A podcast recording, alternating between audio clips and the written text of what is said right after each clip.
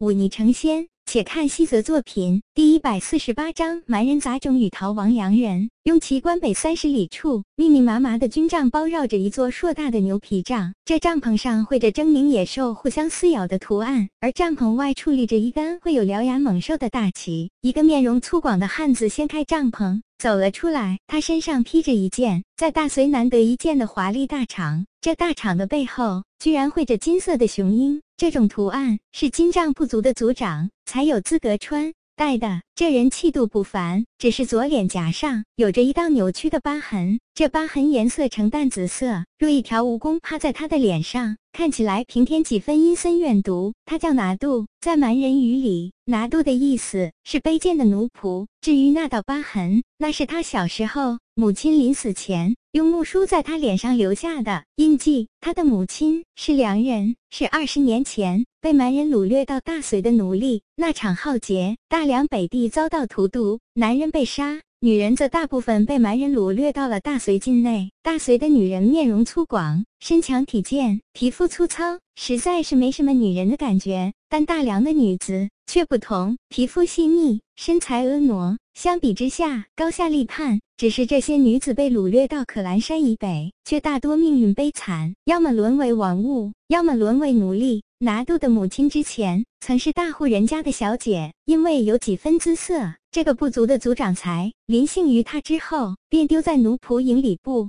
管不顾了。直到拿度出生，替族长生了一个孩子，母凭子贵。他的母亲因此离开了奴仆营，只不过进入了部族里，他反倒受到了更多的欺辱。在这里，良人是卑贱的，尤其是当蛮人兵败，被梁军千里追杀之后，所有的蛮人都对良人充满了恨意。拿度母亲的待遇可想而知了。作为族长的私生子，拿度却从小就没有体会过什么是父爱，什么是亲情。他看到的只有母亲那张木然而透着几分冰冷的眼眸。他知道母亲恨他，因为他是蛮人的杂种。蛮人恨良人，良人又何尝不恨这些让自己家破人亡的侵略者？只是因为拿度那女子才能活下来，他恨拿度，却不得不抚养他。只是当他重病之后，蛮人这边本来就没什么良好的药物和大夫，即便有一个女奴，凭什么享用？随着病情加重，拿度母亲的目光便一天天冷了下来。那目光看得小小的拿度心里发慌，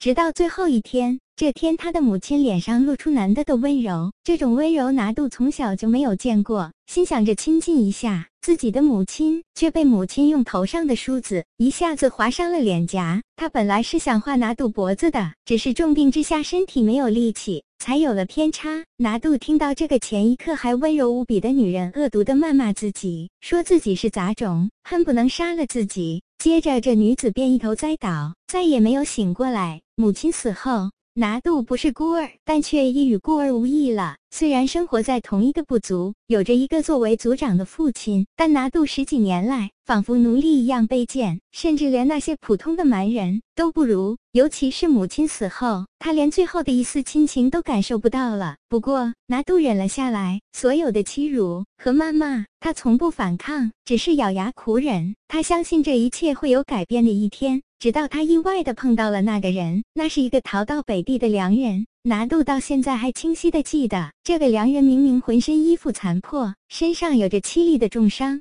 饿得快要昏倒，却依然站得笔直，甚至连脸上的神色都充满了孤傲，就仿佛草原上最骄傲的雄鹰。拿度鬼使神差的给了他饭食，这人看了拿度良久，才说了一句话。他说：“这饭不是你施舍我的，而是你向我交的拜师礼。”当时拿度并不理解这话的意思，直到这良人开始教他一些东西，那是良人才会的东西。那自称姓温的良人说：“这叫学问。”于是这位温姓良人就在拿度的小小帐篷里藏了下来，一住便是三个月。这三个月来，拿度拿出自己本就不多的食物分给他，而他则交给拿度一些东西，比如套略，比如良人的文字，再比如一些厉害的武术。拿度觉得这都是很厉害的东西，不比自己部族里盛行的摔跤术差。他学得很用心。三个月后，这良人伤势痊愈，他说他要离开了。